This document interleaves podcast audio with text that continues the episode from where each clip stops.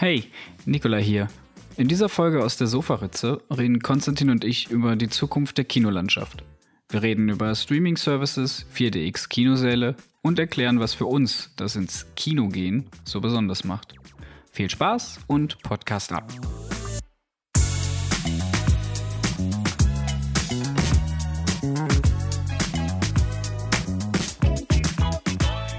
Die Corona-Krise hat das Jahr 2020 fest im Griff und damit auch die Kino- und Filmbranche. Kinos mussten geschlossen werden, beziehungsweise zumindest vorübergehend. Große Produktionen wie der neueste James Bond-Film wurden auf November verschoben und ja, die gesamte Filmbranche steht so ein bisschen in einer Unsicherheit und insbesondere das Kino wird wieder mal als tot geschrien. Ja, Nikolai, du und ich, wir gehen ja gerne ins Kino, ne? Das ist so. Also die letzten drei Monate weniger, muss ich ehrlich sagen. Ich war glücklicherweise, glaube ich, eine Woche bevor dann die Kinos geschlossen waren, war ich noch mal im Kino. Mhm. Und hatte dort den Film von Taika Waititi, glaube ich, gesehen als letztes. Jojo Rabbit? Jojo Rabbit. Könnte auch schon im Januar gewesen sein, hä? Vielleicht doch nicht eine Woche davor. Das war schon im Januar. Ja, das ist, ah, die Zeit fließt so übergänglich in dieser Quarantänezeit, die jetzt langsam sich dem Ende neigt und dementsprechend dann auch die Kinos wieder aufgehen. Äh, unter natürlich besonderen Schutzmaßnahmen. Ähm, da bin ich dann gespannt, äh, wiefern die eingehalten werden, gerade in den großen äh, Komplexen wie in, in einem Cinedome oder Cineplex oder wie auch immer, äh, die dann heißen. Äh, da bin ich dann gespannt. Das sind ja eigentlich Hotspots für viele Menschenansammlungen. Ja, es ist ja vor allem auch ein großes Problem. Ich meine, du brauchst das Kino. Ähm, wir haben ja zwei Kinos, in die wir regelmäßig gehen. Das eine Kulturkino, das Kinok in St. Gallen und das andere das Kitag, also das zu der großen Kitag Group gehört, ähm, die eigentlich die großen Kinos in der Schweiz besitzen. Zumindest Ostschweiz und Zentralschweiz. Genau, und der Zentralschweiz. Und ich, ich bin gespannt auf die Schutzkonzepte, beziehungsweise ob das Schutzkonzept selbst ähm, überhaupt sich lohnt, durchzusetzen, also weil dann ja wesentlich weniger Leute kommen. Also man spricht hier von ungefähr 20 bis 30 Prozent der Auslastung, die man normalerweise erwartet durch das Schutzkonzept, dadurch, dass die Leute sich ja nur auf zwei Meter Abstand äh, hinsetzen dürfen und klar in kleineren Gruppierungen, die sich kennen und so darf man da schon zusammensitzen. Aber der Abstand, der führt halt schon auch wie in der Barkultur, also wie, wie die Bars das gleiche Problem haben, halt einfach dazu, dass viel weniger Leute kommen können. Und äh, ja, ich bin da gespannt, ob äh, das Kitak das überhaupt lange mitmacht, ob sich das lohnt und auch das Kinok, ähm, das Kulturkino, ob das sich überhaupt irgendwie rentiert. Weil man muss ja trotzdem äh, die Leute noch bezahlen, die da die Tickets verkaufen und in der Bar stehen. Ja, da hast du natürlich recht. Beim, beim Kinok mache ich mir tatsächlich mehr Sorgen als bei der, bei, für die Kitax, also für, für die Kinos von der Kitak, weil die Kitak Group gehört jetzt zur Swisscom. Und dementsprechend äh, weiß ich auch aus ähm, Quellen von Freunden, die ja momentan in der Kurzarbeit bei der Kitak sind, zum Beispiel, dass die dort eigentlich relativ anständig bezahlt werden, obwohl die nicht arbeiten. Also die kriegen eigentlich ihren Lohn komplett ausgezahlt.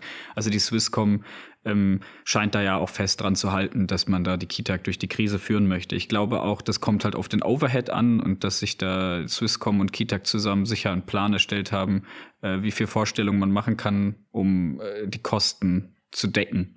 Dass das natürlich nicht so gewinnbringend ist wie im letzten und vorletzten Jahr, das ist ja logisch. Äh, beim Kinox selber, was ja Kultur gefördert und subventioniert von der Stadt ist, ähm, da muss man dann einfach hoffen, dass die Betreiber oder die Befürworter in, in den ganzen Stadtparlamenten, dass die einfach weiterhin sagen, ja, wir brauchen diese kulturelle Einrichtung, was ja auch nur Sinn macht. Programmkino gehört in eine äh, Kulturlandschaft einer Stadt, finde ich. Mhm. Äh, immer dazu. Ja, aber da sind wir ja gleich schon bei einem der großen Probleme. Ähm, Zumindest jetzt wenn wir über Deutschland reden, in der Schweiz ist es auch noch ein großes Problem. Ähm, und zwar, dass ja tendenziell sowohl Theater als auch Museen, also Kunstmuseen, ähm, als auch Bücher, als auch ähm, Musik unter Kulturförderung steht, das Kunstkino oder beziehungsweise das Kulturkino noch nicht. Das heißt, ähm, dass das meistens immer noch von privaten Leuten organisiert wird und gehandhabt wird und dass die Leute jetzt wirklich, ähm, klar, die werden wie alle anderen eins, äh, ein, eigenständigen Leute finanziell unterstützt, aber nicht gefördert durch zusätzliche Gelder.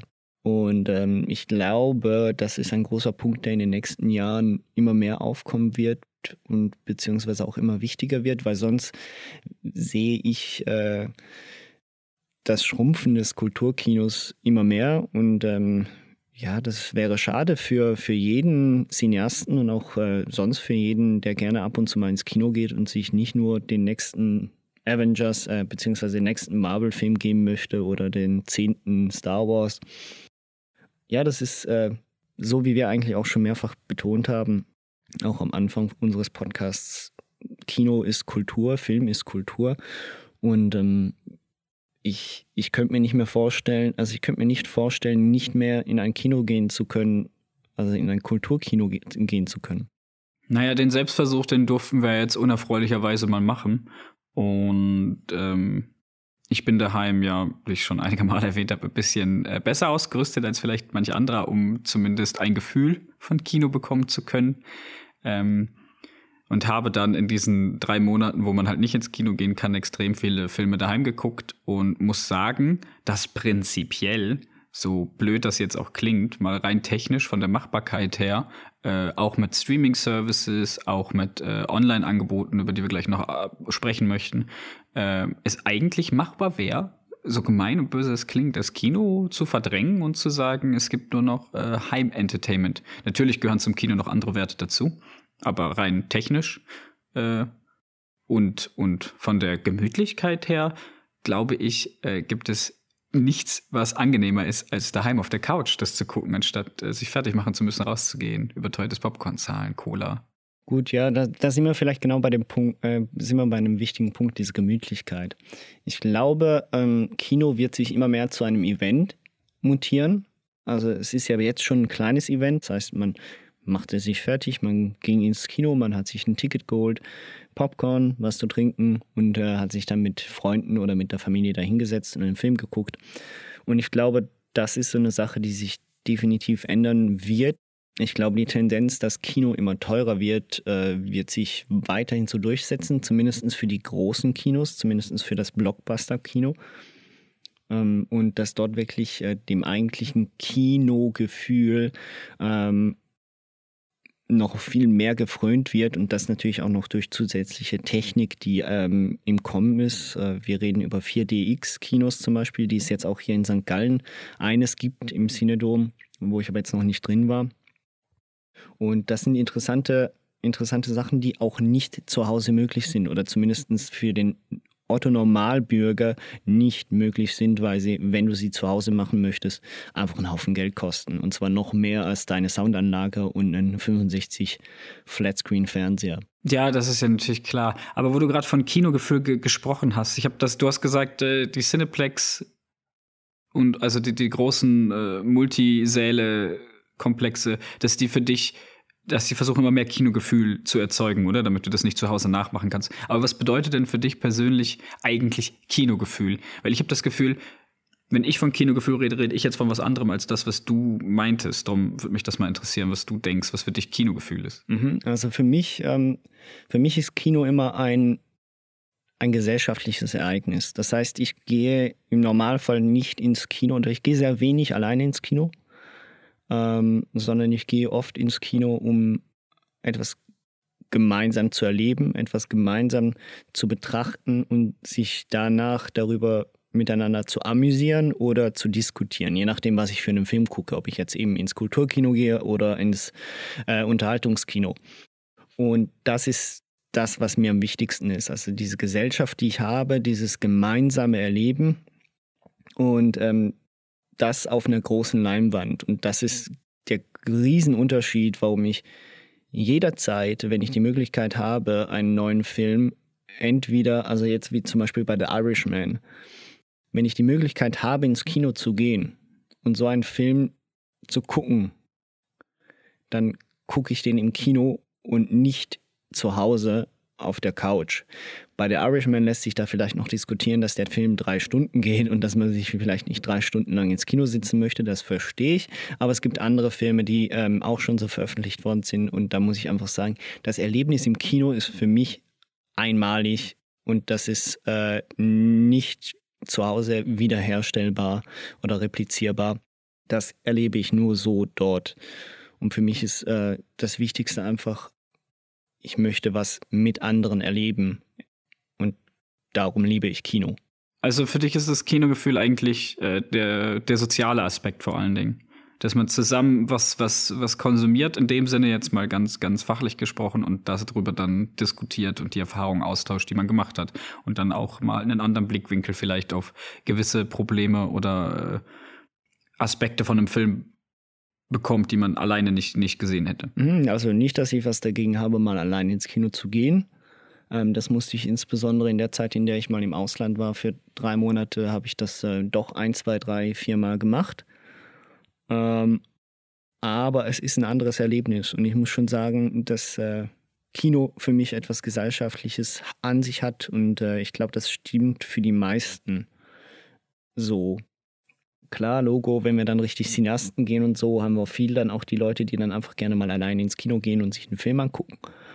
Ähm, aber das hat dann mehr fast schon Kunstliebhaber-Aspekte, äh, oder? Also das heißt, das ist das gleiche wie wenn, wenn jemand ins Museum geht alleine und sich gerne mal die, äh, die, die Bilder anguckt und dann halt gerne sich auf, auf sich auch alleine, also auf diese Sache konzentriert und sich auf sich wirken lässt. Ja, das, ich finde es spannend, nämlich, weil äh, dein Kino, also das, was du meinst, was für dich Kinogefühl ist, oder was, nicht was du meinst in dem Sinne, dass das negativ ist, sondern das, was du halt beschreibst, was für dich Kinogefühl ist, das hat für mich nur eine sekundäre äh, Relevanz. Soll heißen, dass ähm, für mich Kinogefühl, das Kinogefühl nicht der soziale Aspekt ist, dass es mir prinzipiell eigentlich egal ist, ob es eine Person ist oder 100 Personen, sondern für mich ist Kinogefühl die Atmosphäre drumherum. Für mich ist Kinogefühl mehr das, ähm, ich habe das gemerkt, als ich äh, Stephen Kings S gesehen habe, den neuen, ähm, mit meiner Schwester vor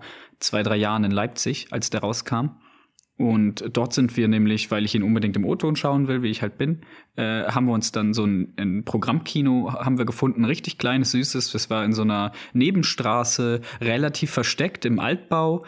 Ähm, da bist du reingekommen und da hattest du dieses richtige, diese schwarz-weißen karierten Fliesen noch. Da hattest nur eine einzige Bar, wo noch ähm, zwei Leute arbeiten. Äh, es gab zwei Säle, äh, die waren ähm, auch beleuchtet mit so ganz alten, weißt du, so wirklich so Lichtspielhaus, äh, um auch mal das alte Wort zu benutzen, weil ich hatte dieses, dieses Gefühl, ähm, und, und die Sitze waren schon etwas älter. Sie waren nicht unbequem, überhaupt nicht, aber es waren halt nicht irgendwie diese neuen Komfort-Luxus-Gedöns, was er halt jetzt im, im, im Cinedome zum Beispiel bei uns hast und in jeglichen anderen Kinos. Und äh, für mich ist genau das ist für mich halt Kinogefühl. Dieses, man geht irgendwo hin und hat das Gefühl, da steckt noch ein bisschen Geschichte dahinter. Oder da, da ist jemand dran, der das macht, weil, weil er das gern macht und, und weil er auch dem Kino als Gebäude und, und, und dem Saal, das klingt jetzt extrem philosophisch, ich weiß, aber dass das halt wertgeschätzt wird. Mhm. Und das ist für mich immer so ein bisschen Kinogefühl. Darum gehe ich gern zu uns in die Lokremise, ins äh, Kulturkino, weil dort nämlich nicht nur der Kinosaal alleine steht, sondern du hast auch noch eine kleine Kunstausstellung mit mal mehr oder weniger interessanten Ausstellungsstücken und äh, ein Restaurant und tatsächlich, glaube ich, auch noch eine Theaterbühne, oder? Wenn ich es richtig im Kopf habe. Ja, hab. sie haben sogar eine, ja, ja, das ja, gehört alles auch zum Stadttheater, die, die, also dieses Kinox selbst hat sich da einfach nur eingemietet. Genau, ja, aber du weißt ja, dieses ganze Drumherum, dieses ganze, diese, dieses ganze Gefühl, das ist für mich Kinogefühl und nicht das, was jetzt, ähm, und da möchte ich eigentlich weniger Kritik üben, sondern einfach nur Sachverhalt, der mich stört. Also eigentlich doch Kritik. Ähm, nicht diese Multiplex-Kinos, die eine Lasertag-Halle reinbauen, 4DX-Säle machen, die äh, meiner Meinung nach äh, ein Gimmick, als Gimmick vielleicht mal funktionieren für eine halbe Stunde. Aber wenn du jetzt irgendwie einen Actionfilm guckst, der Überlänge hat, äh, zwei Stunden zwanzig, und du musst dann in diesem Achterbahnsitz sitzen und wirst die ganze Zeit hin und her geschoben. Da hast du, doch, du kannst dich doch gar nicht mehr auf den Film konzentrieren. Also wenn du das machen möchtest, dann geh doch bitte in den Europapark und äh, mach das da als, als wirkliche Attraktion und nicht um einen Film zu schauen. Und, und dabei, äh, ja. Und das andere ist natürlich, was wir haben mit den Multiplex-Kinos, ist jetzt äh, diese, äh, was, wir, was jetzt auch ein neuer Saal ist, ist dieses Luxus, dieses Private mit 30 Leuten, oder? Dieses zu zweit auf diesen zahlst einen etwas größeren Batzen Geld, um dann äh, ja. essen und, und trinken zu können, wie du möchtest, außer Alkoholgetränke natürlich, dass sich da niemand volllaufen lässt und äh, um dann dort äh, einen Film zu schauen, wo dann eine gewisse, ich möchte nicht sagen, eine Zweiklassengesellschaft entsteht, aber man versucht mal zu gucken, wie hoch kann man den Preis treiben, um Leute noch ins Kino zu gehen, um quasi ein Luxusgefühl für Kino zu. Aber für mich ist Kino nicht Luxus.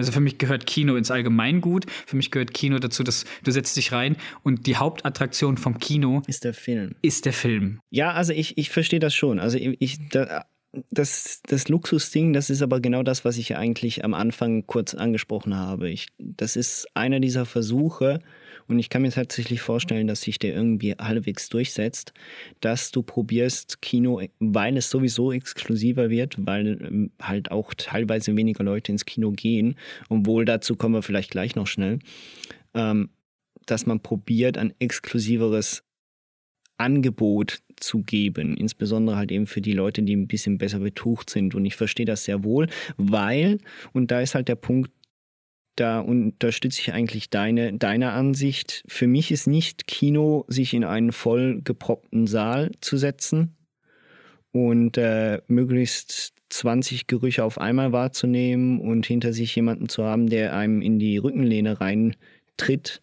und äh, einer, der irgendwo rum ja, furzt und äh, seinen Gestank verbreitet, sondern für mich ist schon Kino einfach das, was ich gemeint habe mit gesellschaftlichem Ereignis ist, dass ich etwas mit meinen Liebsten teilen kann. Dass ich etwas miteinander leben kann. Das ist das, was für mich Kino in erster Linie ausmacht. Und dann kommt erst das, was du gesagt hast. Also klar, Logo-Kino ist für mich auch ein Ort der, der Kultur, der etwas aussagt und aus, äh, ja, ja, strahlt in dem Sinne. Ich finde jetzt, das Kino ist, mh, hm, das Kino könnte sich äh, vom, vom Aussehen her ein bisschen mehr Mühe geben. Es ist mir ein bisschen zu trist für ein Kulturkino. Ähm, ich kenne aber auch schöne Kulturkinos. Es gibt ein, zwei in Zürich. Jetzt habe ich aber die Namen vergessen. Das sind auch ganz. Ich meine, ist das der das Kosmonaut? Ja, das Kosmonaut zum Beispiel, genau richtig. Und ähm, das, da verstehe ich es absolut. Also da gehst du nicht nur rein, weil du den Film gucken willst, sondern weil das tatsächlich noch Nostalgie ist nennen wir es so. Und Nostalgie ist ja auch der Grund, warum viele der heutigen Top-Regisseure ja das Kino eigentlich als tot verschreien.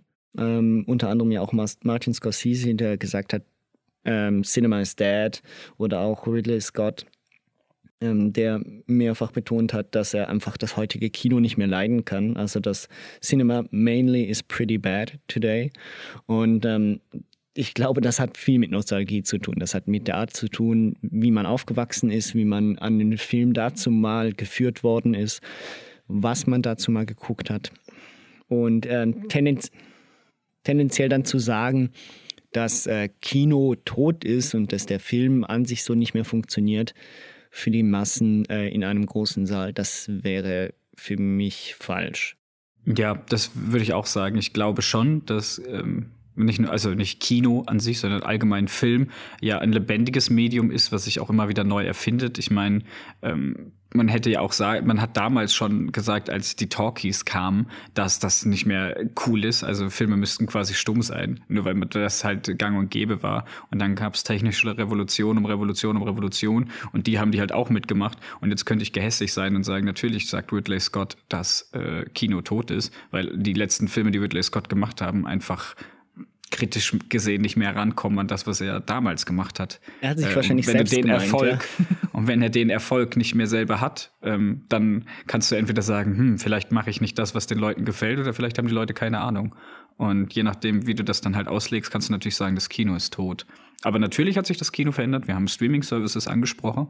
Mhm. Äh, davon gibt es mittlerweile zuhauf. Die größten Namen sind da Netflix und Amazon Prime, zumindest was in meinem äh, Freundeskreis geschaut wird. Jetzt kommt noch Disney Plus dazu, ähm, was ich auch habe und mal reingeschaut habe, wobei, ähm, ja, ist schwierig. Also das Angebot wird immer größer, du musst immer mehr spezialisieren, was du haben möchtest. Äh, und das Problem finde ich persönlich an Streaming-Services, ich finde sie eine ganz, ganz gute Sache prinzipiell. Ähm, aber sie sind mir noch ein bisschen zu undurchsichtig. Du weißt gar nicht, was du kriegst. Ja. Das, das ist bei Disney Plus jetzt zum Beispiel anders. Bei Disney Plus weißt du, was du kriegst. Du kriegst alles, was Disney gehört. Ich habe mittlerweile, also ich, ich habe natürlich wie jeder andere auch äh, Netflix gefeiert, als es dann mal erschienen ist. Ich habe auch äh, schon mehrere Monate vor sehnlich darauf gewartet, dass es endlich in der Schweiz verfügbar ist. Ähm, dazu mal wusste ich noch nicht, was VPN ist. Und ich muss sagen, mittlerweile habe ich die Schnauze ein bisschen voll von Netflix. Und das hat mit Ermüdungserscheinung zu tun. Ich glaube, wenn du. Es gibt ja diesen, diesen Begriff des des Überschusses. Also das heißt, du kannst von etwas viel haben und das im ersten Moment ist großartig und fühlt sich mega toll an. Aber irgendwann merkst du, dass das einen großen Nachteil hat. Und zwar einfach den Grund, dass du nicht mehr klarkommst mit der Menge, die dir angeboten wird. Und das insbesondere für mich, der sowieso schon je nachdem ähm, ein bisschen Entscheidungsschwierigkeiten hat, welchen Film er gucken möchte, selbst im normalen äh, Kinoprogramm, weil halt einfach die Zeit nicht immer da ist, alles zu gucken, was man gucken will. Ich, ich verbringe mehr Zeit oder insgesamt habe ich wahrscheinlich fast genauso viel Zeit im Netflix-Menü verbracht, wie ich eigentlich Filme geguckt habe. Das klingt jetzt übertrieben und ist es wahrscheinlich auch, aber es fühlt sich so an. Also ich kann Abende, ich mich erinnern an Abende, die ich damit verbracht habe, mindestens eine Stunde lang überhaupt so was zu suchen, bis ich mich für irgendetwas entschieden habe, was mir wirklich gefällt und was ich denke, ja, das möchte ich jetzt unbedingt gucken. Ähm, das kommt aber auch daher, dass äh, früher als kleines Kind, wenn meine Mutter mir die Disney ähm, Kassetten reingeschoben hat, ähm, durfte, musste sie immer den Vorspann vorspulen, weil sie wenn sie es nicht gemacht hat, gleich die nächste Disney-Videokassette wieder rausnehmen musste und den anderen Film, den ich gerade im Vorspann gesehen habe, gucken möchte. Aber gut, das liegt vielleicht auch nur an mir. Ähm, dass aber viele Leute ein Problem haben mit diesem Überschuss an Netflix, zeigt sich auch in bestimmten Statistiken und Befragungen der Leute. Und was tatsächlich auch dazu führt, dass nicht nur das Kino weiterhin Relevanz hat für bestimmte Leute, sondern auch das Fernsehen an Relevanz äh, nicht verliert für diese Leute. Weil, und das finde ich tatsächlich einen großen Vorteil im Kino, mir wird ein Programm vorgegeben. Das heißt, ähm, im weniger durchdachten Fall ist das halt einfach das normale, jetzt komme ich raus Kino ähm, von der Kitag, von einem großen Kinounternehmen. Oder noch schöner, bei einem Kinok habe ich nicht nur Premierenfilme, sondern ich habe zusätzlich auch immer ein Thema des Monats. Und da, diesbezüglich werden verschiedene Filme ausgesucht. Und wenn ich dann natürlich ein Thema habe, was mich sehr interessiert oder was ich faszinierend finde, dann kann ich da gleich drei, vier Filme gucken gehen davon. Ja, das ist natürlich, äh, da, da stimme ich dir zu. Also der Überfluss ähm, ich finde, der Überfluss ist nicht mal das, was mich stört. Mich stört tatsächlich die Undurchsichtigkeit, dass ich, egal in welcher Menüzeile ich in jetzt in einem Netflix oder in einem Amazon Prime rumwandere, dass ich dort teilweise Überschneidungen von 70 Prozent habe an Filmen, die mir schon angezeigt wurden im Sci-Fi, oder? Dann hast du das Sci-Fi-Genre, denkst du, du guckst einen Sci-Fi-Film, dann guckst du durch und dann siehst du 26 Sci-Fi-Filme zur Auswahl und denkst, na gut, vielleicht doch nicht. Dann gehst du einen runter, dann steht da Komödien und dann sind da von diesen 26 Komödien sind die 14 Sci-Fi-Komödien oder was? Von den Sci-Fi-Filmen, die ich vorher schon gesehen habe. Also irgendwas funktioniert da nicht. Mhm. Der Algorithmus ist natürlich auch so ausgelegt, dass er sich an deinen Verhältnissen anpasst und dir versucht, das zu zeigen, was du gern hast. Bei Leuten wie uns beiden, die natürlich auch schon relativ viel gesehen haben, kommen natürlich dann auch Filme, die man einfach schon kennt und dann ist von der großen, großen Auswahl, von der man mal gesprochen hat, halt wenig Neues dabei, außer halt hauseigene Produktion oder hier und da mal ein Film, auf den man gewartet hat oder den man irgendwie verpasst hat oder halt gekommen ist. Oder halt sehr, sehr viel Ramsch, ganz genau. Und dieser Ramsch, der macht dann halt auch keinen Spaß und macht er nicht an. Also Netflix möchte das natürlich wahrscheinlich auch so führen, damit du als Nutzer selber weiterhin im Menü bleibst. Aber das führt jetzt zu einer ganz anderen Diskussion über Kundenbindung und äh, wie, wie man sowas aufbauen muss. Ich finde das Kachelsystem eh nicht so gut. Äh, zu dem Thema Programmkino, das ist natürlich recht. Es ist unglaublich viel interessanter eigentlich, wenn du jemanden hast, der dir äh, kuriert, äh, heißt das so? Ja, Kurator, genau, also kuriert, ja. Kurator, kuriert? Kura ist ein Kurier, nicht jemand, der was schickt. naja, auf jeden Fall, wenn du einen Kurator hast, der dir ähm, kuratiert, glaube ich, oder? Kuratiert. Ich glaube auch kuriert wäre komisch. Naja, auf jeden Fall, ähm, wenn du jemanden hast, der dir halt äh, wie vorschreibt, was man jetzt gucken kann, zu welcher Uhrzeit. Und du kannst dich dann entscheiden, das findet ja nicht nur ein einziges Mal statt, sondern du hast mehrere Tage im Monat äh, Zeit, ähm, dir diese Filme dann anzuschauen und vor allen Dingen auch Filme, die eben nicht einfach nur, wie es gesagt hast, die einfach nur rauskommen, weil sie jetzt neu sind, dass man einfach das neueste Zeug zeigen kann. Also auch natürlich, aber halt auch mal äh, alte Klassiker, die man noch nie gesehen hat oder Filme von vor zwei Jahren, die irgendwie untergegangen sind mhm. und die eigentlich total interessant und und mal was an, was anderes ist. Und ähm, deswegen ähm, ja, Streaming-Services sind schön. Ich habe die drei Monate mit meinen Streaming-Services jetzt voll ausgekostet und darf, kann wirklich sagen, dass ich viel, viel gesehen habe, äh, was auf Netflix ist. Ähm, und muss aber sagen, dass ich es auch schätze, wenn man mir mal eine Auswahl gibt von Sachen, die ich gar nicht kenne. Also, wo ich gar nicht Zugriff habe drauf sonst. Und äh, ob das jetzt ein asiatischer Film ist, wie zum Beispiel Parasite, den wir schon damals im August gesehen hatten, oder ähm, äh, ein neuer Nicolas Winning Reffen Film, der nicht im Kino gezeigt wird, weil er nicht mit John, äh, mit Ryan Gosling ist, äh, sondern halt mit irgendwelchen anderen Schauspielern und das Kunstzeug ist. Das ist halt das Interessante, oder? Dass man auch mal reingeht, weil man einen Kurztext liest, ähm, vier Zeilen, in denen total allgemein beschrieben wird, worum es in dem Film geht und denkst, doch, den guck ich mir jetzt an. Warum nicht? Ja, und dann, um den Vergleich nochmal zu ziehen, äh, ob Kino wirklich tot ist oder zurückgeht, ähm, ich weiß es nicht. Also man sagt ja schon seit Ewigkeiten. Also klar, sicher sind Besucherzahlen nicht mehr so hoch wie sonst. Es gibt Fernsehen, es gibt Streaming-Services, ähm, es gibt äh, natürlich auch noch Konkurrenzprodukte außerhalb des Films, oder? Also die die Zeit äh, beanspruchen, ob das Videospiele sind, ob das Sportaktivitäten sind, große Events, die immer mehr stattfinden. Hm, aber auch da gibt es natürlich in der Filmlandschaft, äh, gerade was große Events angeht, Sachen, nämlich Filmfestivals. Ja, ähm, die Filmfestivals, da kommen wir vielleicht gerade zu einem anderen interessanten Thema, insbesondere wenn es um die Zukunft des Films geht. Und zwar ähm, findet gerade Anfang, Ende Mai bis Anfangs Juni. Weißt du das genaue Datum wieder? 29. Mai, glaube ich, bis 7. Juni? Ja, irgendwie so jetzt in die, also halt. Genau, findet das We Are One Filmfestival statt und das ist ein kleines, ähm, also ein kleines, aber feines, sagen wir so, Filmfestival, welches in Zusammenarbeit von den großen Filmfestivals kreiert worden ist, also in der, in der Federführung vom CEO von Tribeca, aber auch andere große Filmfestivals wie eben Cannes oder auch äh, Toronto, Berlinale. Die Berlinale. Die haben sich da zusammengeschlossen und ähm, haben gesagt, hey, wir wollen ein Online-Filmfestival machen. Und äh, da sollen möglichst Filme gezeigt werden, um einfach, da, da, dass wir wenigstens ein Filmfestival hatten. So, darum geht es. Dass man dem Kino selbst frönt, halt auch wenn man es jetzt sich halt zu Hause angucken muss. Hoffentlich auf einem großen Screen und nicht auf klein.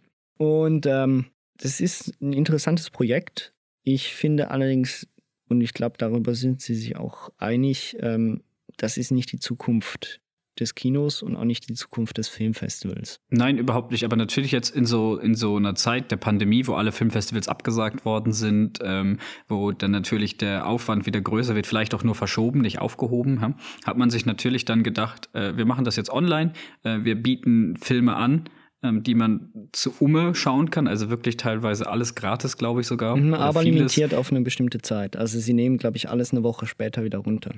Genau, also die werden nicht für immer da sein. Es ist wirklich zeitlich begrenzt, wie bei einem Filmfestival auch. Du kannst nicht eine Woche später nach München fahren, um am Fantasy Filmfest äh, nochmal Filme zu gucken, wenn das Fantasy Filmfest nicht mehr stattfindet. Also es ist jetzt quasi in dieser Woche passiert ähm, und geht noch vier, fünf Tage. Also zur Zeit der Ausstrahlung ist es leider schon vorbei.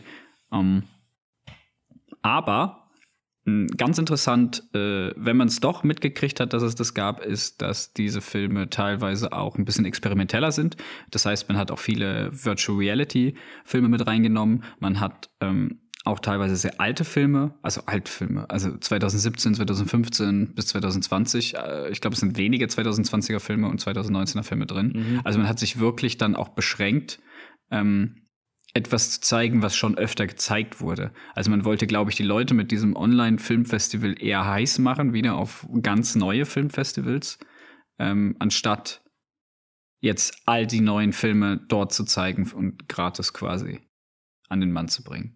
Also da steckt, glaube ich, auch schon ein bisschen der wirtschaftliche Aspekt dahinter, dass die Leute das nicht, dass es nicht in Vergessenheit gerät. Ja, und also sicher mal das und zusätzlich, äh, es kostet zwar nichts, aber man kann jederzeit spenden ähm, für bestimmte Covid-19 ähm, ja, Institute, die unter anderem eben auch die Filmbranche unterstützen können. Es ist aber auf jeden Fall ein sehr interessantes Thema. Vielleicht können wir tatsächlich mal noch einen Podcast darüber machen oder einen kleinen Cast mal ähm, über das ein oder andere Schmuckstück äh, und die Perle äh, dieses Festivals. Aber eben aus meiner Sicht ähm, ist das nicht die Zukunft eines Filmfestivals und auch nicht die Zukunft eines Kinos, weil es einfach insbesondere diese Erlebnisse wie ein Filmfestival sind für Cineasten gemacht, wenn nicht sogar noch viel extremere Leute als nur, einfach nur Cineasten. Und ich meine, die wollen erst recht den Diskurs und den Kontakt zu anderen Leuten, zu gleichgesinnten Leuten, mit denen sie reden können, diskutieren können, sich auslassen können über bestimmte Themen und bestimmte Filme. Ähm, aber es ist eine sehr schöne Sache, dass sie es überhaupt gemacht haben. Ja, das sprichst du natürlich Leute an. Äh, ich meine, wenn wir jetzt von Cannes reden, dann äh, wird ja immer wieder, wenn, wenn, wenn Cannes gelaufen ist, gesagt, der Film wurde ausgebuht, der Film, da sind die Leute mitten im Film aufgestanden und haben applaudiert. Also, was da sich, wenn ich im Kino sitzen würde und da wird jemandem einfallen, jetzt da zu buhen, dann wäre ich aber ganz schnell vorne an der Kasse und würde sagen, können Sie die bitte rausnehmen? Ich, ich stelle stell mir dann einfach gerne vor, wie jetzt jemand, einer von diesen Extremisten, die nenne ich jetzt so, ähm, vor, vor, vor Filmextremisten, Filmextremisten, Terroristen, wie die dann vor, vor dem Bildschirm sitzen und nach einfach anfangen zu buhen, aber ganz alleine. Buh. Buh, schlecht. Buh. Buh. Schäm dich. Auf jeden Fall, das Kino hat einen schweren Stand, zumindest äh, das Kulturkino, weil wenn wir das normale Blockbuster-Kino angucken und auch ähm, einfach gucken, wie die Besucherzahlen sich da so verhalten in den letzten Jahren, dann ist es eigentlich, man kann darüber reden, dass es konstant inkonstant ist. Also das heißt, ähm, wenn wir jetzt mal in den größten Kinomarkt gehen der Welt, also nach Amerika, dann haben wir da Zahlen von 1,3 Milliarden Besucher äh, pro Jahr. Und im nächsten Jahr sind es dann halt 1,19 und im nächsten Jahr dann aber wieder 1,27 und dann im nächsten Jahr wieder 1,21. Ähm, es verhält sich konstant inkonstant. Und das äh, schon seit eigentlich äh, Ende der 90er. Und ähm, ich glaube, das ist auch nicht die Gefahr des eigentlichen äh, Filmes, dass das Blockbuster-Kino könnte aussterben, weil das wird es nicht, weil die Produktionsstudios selbst die Filme auch für die große Leinwand auslegen. Zumindest die Mehrheit dieser Produktionsstudios. Wir reden jetzt hier nicht von Netflix, sondern halt eben von Warner Bros., Universal etc. Und das darf man nicht vergessen. Die Leute, diese, diese Produktionsstudios machen immer noch am meisten Geld momentan mit der Ausstrahlung im Kino. Das ist das, was, damit machen sie ihr Geld in erster Linie nicht mit dem Verleihen der Rechte nachher an Netflix, sondern in erster Linie mit dem Kinobesuch. Also deshalb müssen wir sagen, okay, für Filme, die sowieso für die große Masse ausgelegt sind, müssen wir uns vermutlich keine Sorge machen, dass das Kino aussterben könnte. Es wird sich sicher verändern, weil die Leute etwas Neues wollen und weil die Technik natürlich anders wird. Worüber uns, äh, worüber wir uns Sorgen machen müssen, ist vielleicht das Kulturkino das wird sicher nicht aussterben, aber es wird noch nischiger, als es jetzt ist. Weil wir haben einfach ähm, zu wenig Leute, die sich dafür interessieren, auf zu äh, großem Raum, sagen wir es so.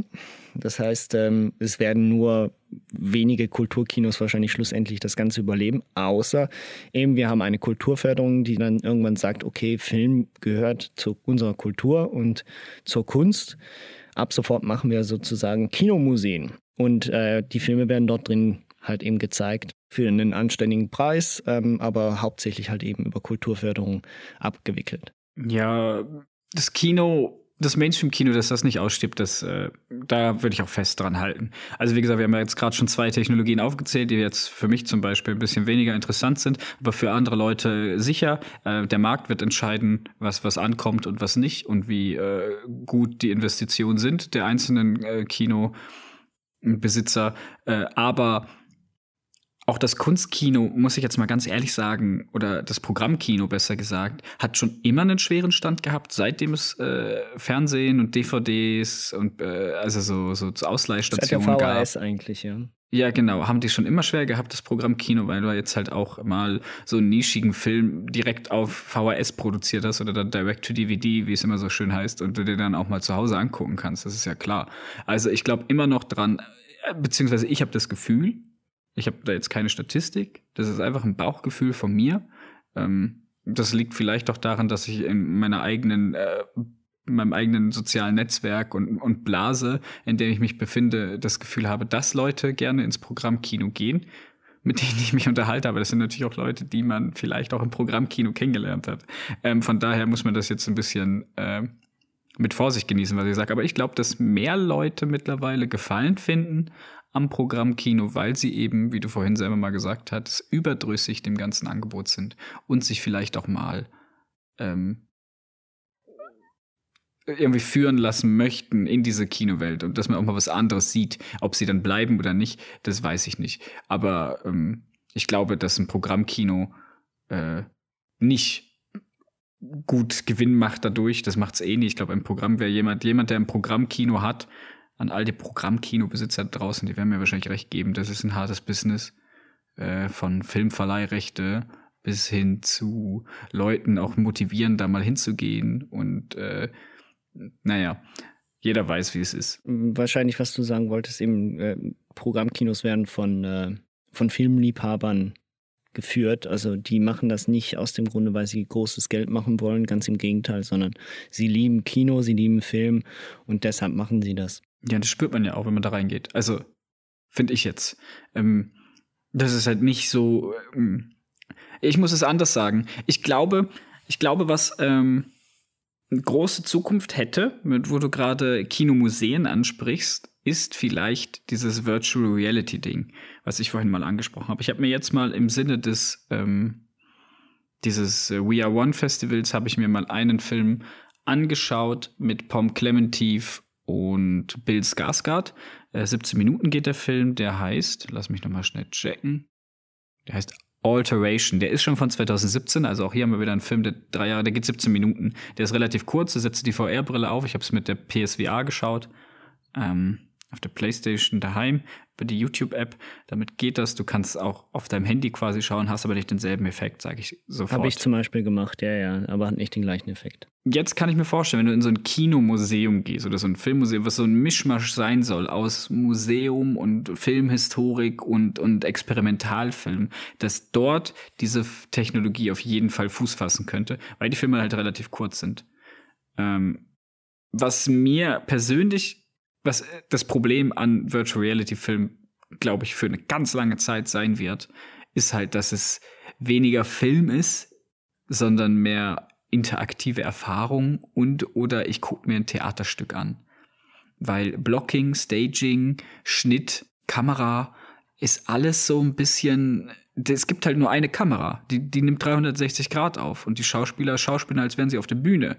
Du hast nicht ein Close-up, wo der Regisseur sagt, so, und jetzt mach ein böses Gesicht und sag was.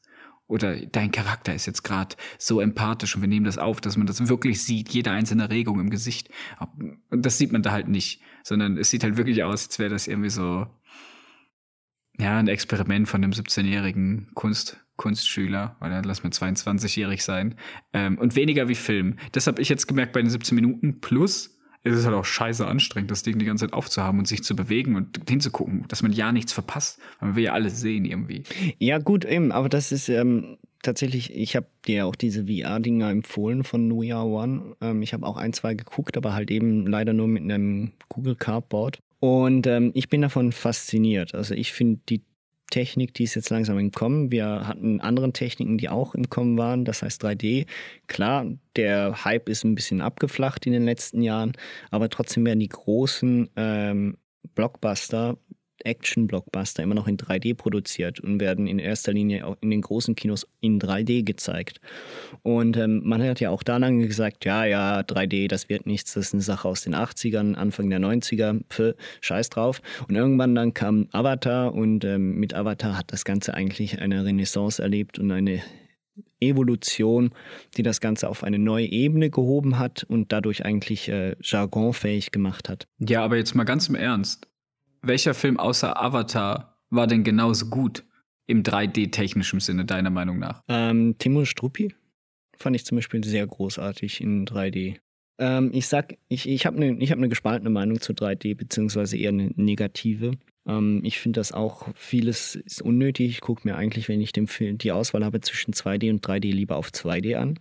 Außer ich weiß, dass der Film explizit wirklich voll die Technik der 3D-Kamera äh, ausnutzt, was ja die wenigsten machen. Im Normalfall wird da einfach eine 3D-Kamera genommen zum Aufnehmen, ähm, aber es läuft nichts Spezielles. Und dann finde ich, äh, nur wegen ein bisschen angeblicher Tiefe und die auch nur, wenn ich äh, im Normalfall in der Mitte des äh, Kinos sitze, sobald ich links oder rechts, also zu weit vorne sitze, äh, kann ich es wieder vergessen weil plötzlich alles wieder leicht verschoben wirkt. Ähm, das brauche ich nicht.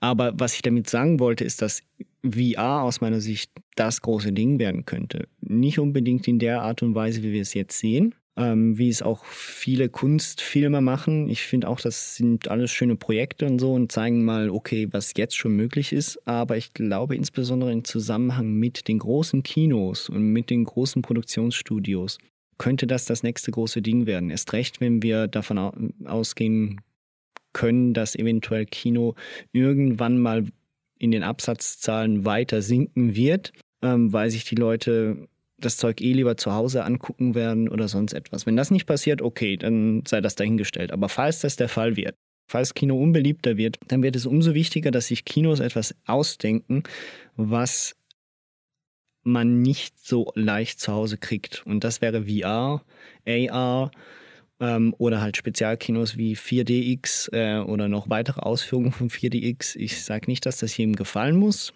Und ich sage auch nicht, dass jede dieser Technologien dann schlussendlich sich auch durchsetzen wird. Aber ich glaube, dass das in eine Richtung gehen könnte, wo man eben ein Erlebnis erschafft, in einem professionellen Rahmen und nicht einfach nur in einem, äh, ja, okay, ich äh, halte mir mal so ein Cardboard ans Gesicht und gucke mal etwas auf meinem Handy, was dann auch eine, eine positive Wirkung hat auf den Zuschauer und nicht einfach nur, okay, ja, das ist eine nette Spielerei.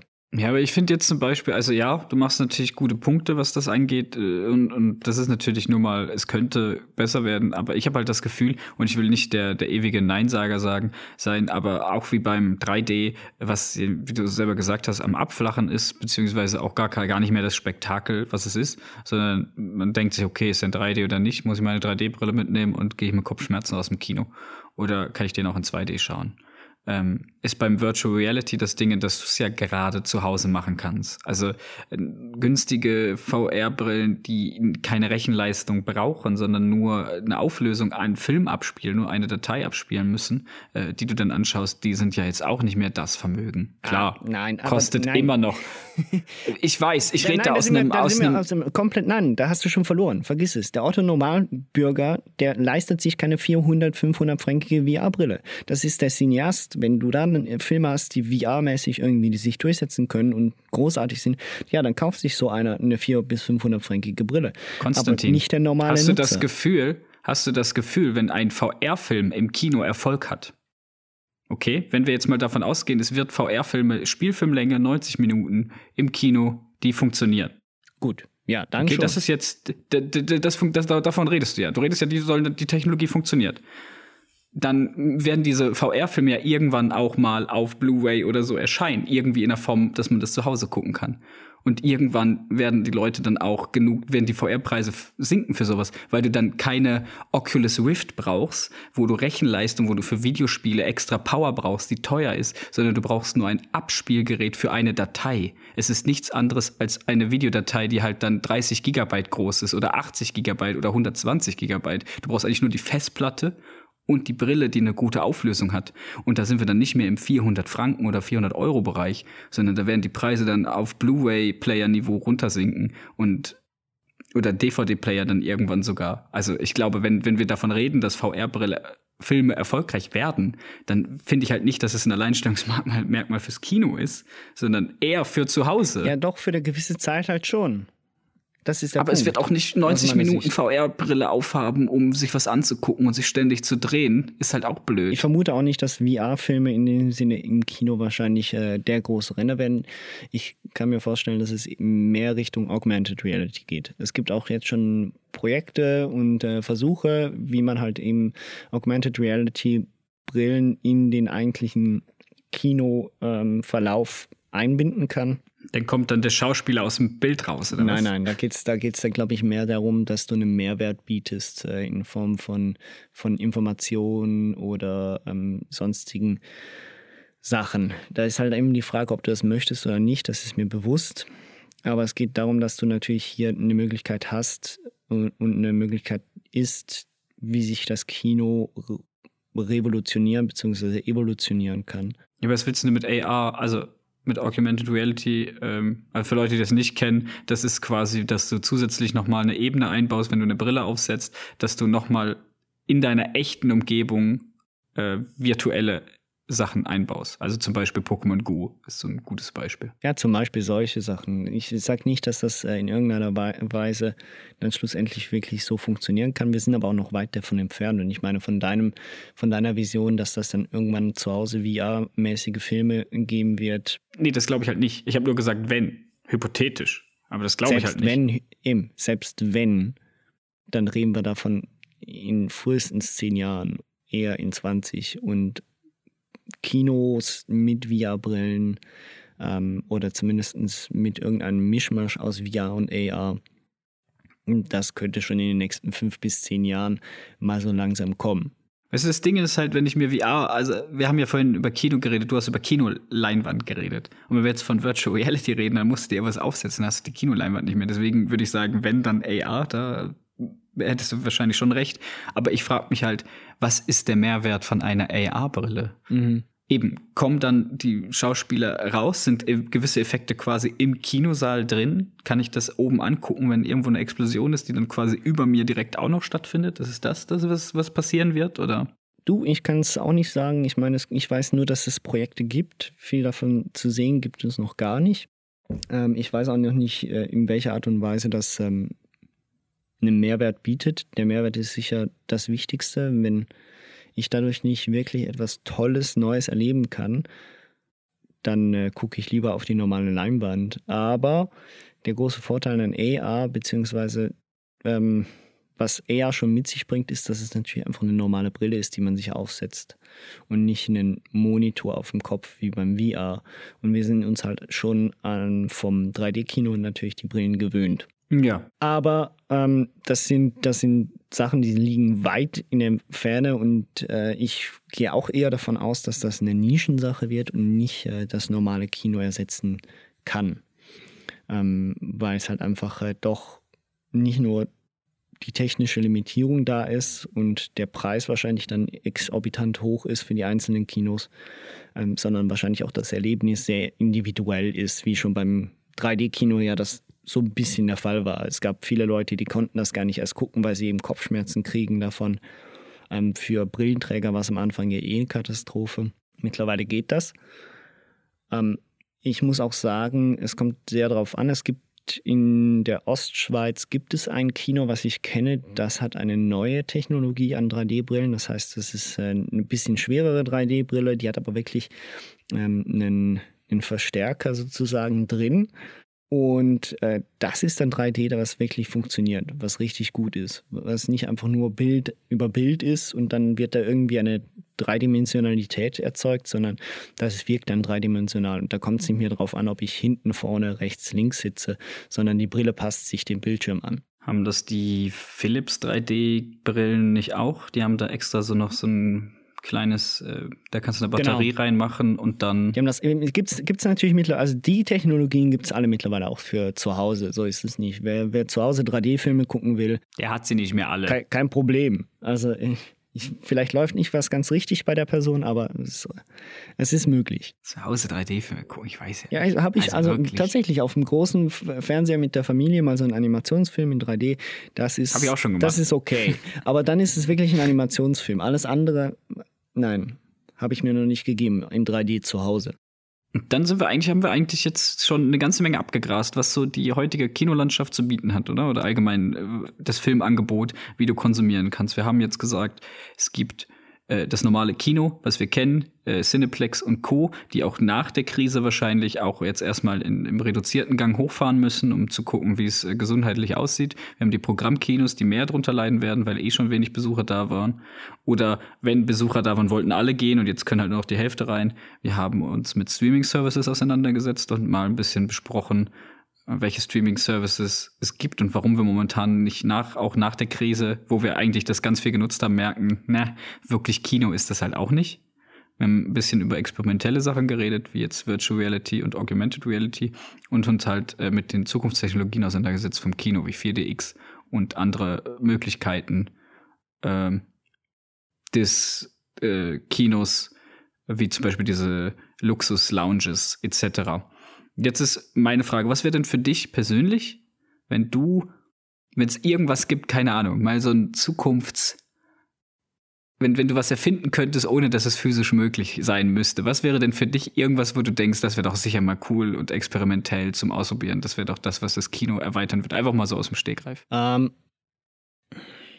was das Kino revolutionieren würde aus meiner Sicht, ähm, wäre eine Technologie, in der ich eine leichte ähm, eine leichte Möglichkeit habe, sei es eine Brille aufzusetzen oder sonst etwas, etwas, was mich nicht stört ähm, und was mich in die Szene selbst befördert und ich mich dort frei bewegen kann.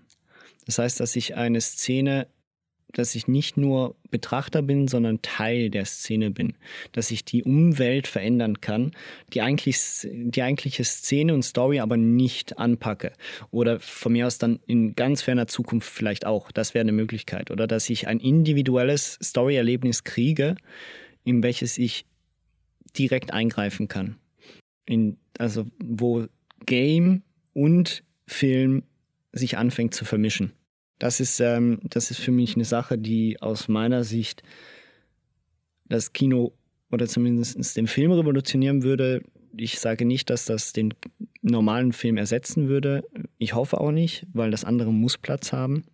Aber das äh, wäre eine Sache, die ich gerne sehen würde, die ich gerne ausprobieren würde in 30, 40 Jahren. Ja, das hatte ich, äh, sowas ähnliches hatte ich tatsächlich auch gedacht. Ich habe auch an so ein Holodeck gedacht, wo du dich reinsetzen kannst. Ähm, das, was du natürlich sagst, wäre natürlich noch cooler, wenn du irgendwas hättest, was dich rein befördert und du quasi Statist bist, oder? Genau. Jetzt bist du kein, gucken wir ähm, The Irishman mhm. und plötzlich sitzen wir mit den Jungs in der Bar drin und äh, der Opa kommt auch noch mal zu uns und wir können vielleicht noch einen Kaffee bestellen oder keine Ahnung was und sehen irgendwie diese Gangster, wie sie ihren Planos hacken und vielleicht kann man noch aufstehen und man kann rumlaufen und, und sich einfach angucken, gucken, was die machen. Das Eingreifen müsste ich nicht mal haben, weil es ist ja noch ein Film, ansonsten wäre es ein Game, aber mit Holodecks kannst du natürlich auch extrem coole Videospiele machen, da bin ich mir sicher. Aber für den Film wäre das sicher fantastisch, wenn das irgendwie eine Möglichkeit gäbe, dass man einfach mal mit unterwegs sein kann und, und, aber ja, dann müsste es ein Holodeck sein, wahrscheinlich irgendwie ein Saal, in den du reingehst. Ähm, die Frage ist natürlich, mit wie vielen Personen macht das Sinn? Ist das so